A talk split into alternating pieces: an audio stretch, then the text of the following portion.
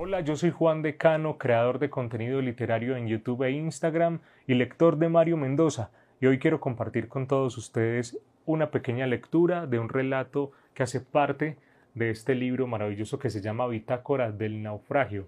Se titula Con los peces y las hormigas y dice así. Orlando tenía en ese entonces unos 22 años.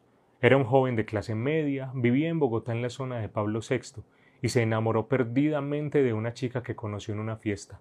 Ya había tenido un par de noviazgos antes, pero habían sido relaciones pasajeras que no habían tenido mayor trascendencia. En cambio, esta muchacha lo arrastró a una pasión que al final casi le costó la vida. Primero fue el amor y la pasión sexual. Andaban juntos todo el tiempo. Él la recogía en la universidad, almorzaban acompañados, iban a cine, dormían juntos hasta que una noche Orlando empezó a sentirla distante, lejana. Se hizo aparte para hablar por el celular y cuchicheaba en voz baja sin que él pudiera detectar si estaba hablando con un hombre o una mujer. De allí en adelante ella empezó a sacar excusas y a aislarse aún más, a exigir un poco de espacio. Eso causó un efecto demoledor en él, una ansiedad permanente, un nerviosismo que no podía controlar, como si fuera un yonki al que le estaban suprimiendo su dosis diaria. Decidió confrontarla y una noche le preguntó abiertamente ¿Tú estás saliendo con alguien más? ¿Por qué me preguntas eso? dijo ella sin ponerle mucha atención. Tu actitud ha cambiado. Ya no quieres estar conmigo, me eludes todo el tiempo, no respondes a mis mensajes.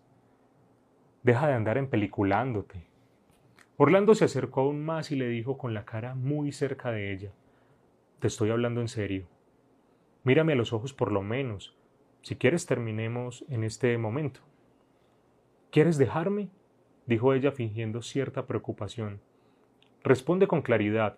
Si quieres libertad, puedes irte de una vez. Ella dudó unos segundos y tal vez se dijo mentalmente que no volvería a tener una oportunidad como esa. Cogió su mochila y salió a la calle sin decir adiós. Los días siguientes fueron para Orlando una auténtica tortura. La imaginaba en brazos de otro, desnuda, feliz, gozando de otro cuerpo. Esperaba que en algún momento lo llamara, que quisiera saber cómo estaba, que se preocupara por él. Nada, no lo llamó, ni le puso un mensaje en WhatsApp ni al correo electrónico. Su comportamiento demostraba que en realidad se había quitado de encima un problema.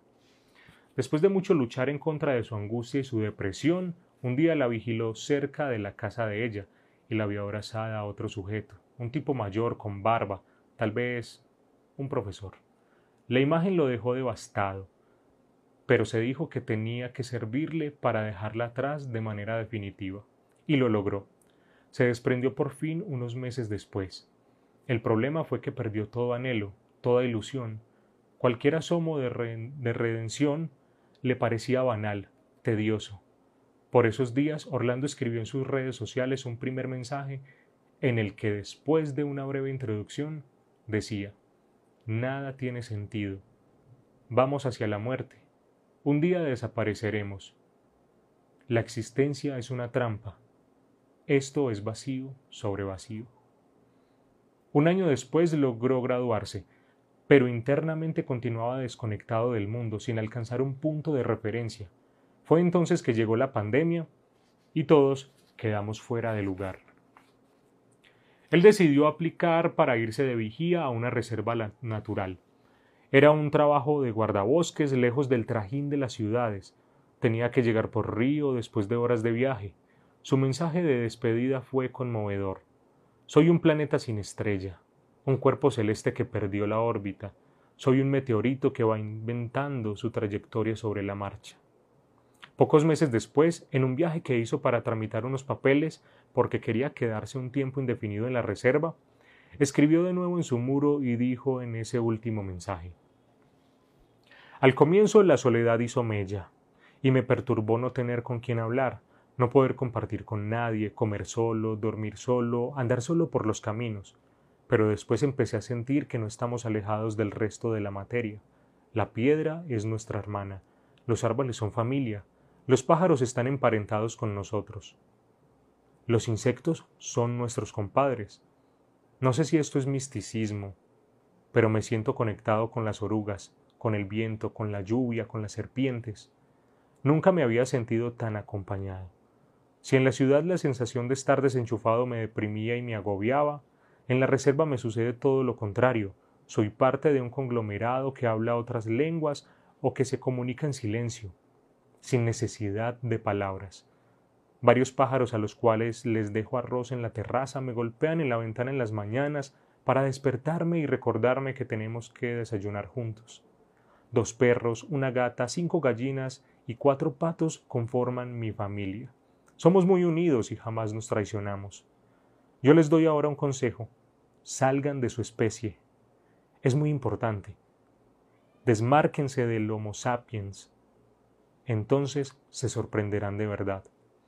Y allá sigue Orlando, lejos de la pandemia, del pico y cédula, del pico y género, de los registros de temperatura. No tiene ninguna intención de regresar. A veces lo imagino como un santón caminando por el centro de la selva, hablando con los árboles y las flores, sosteniendo debates muy serios con los peces y las hormigas, como si fuera un San Francisco de Asís escondido en la maraña salvaje de una reserva natural que escasamente aparece en los mapas.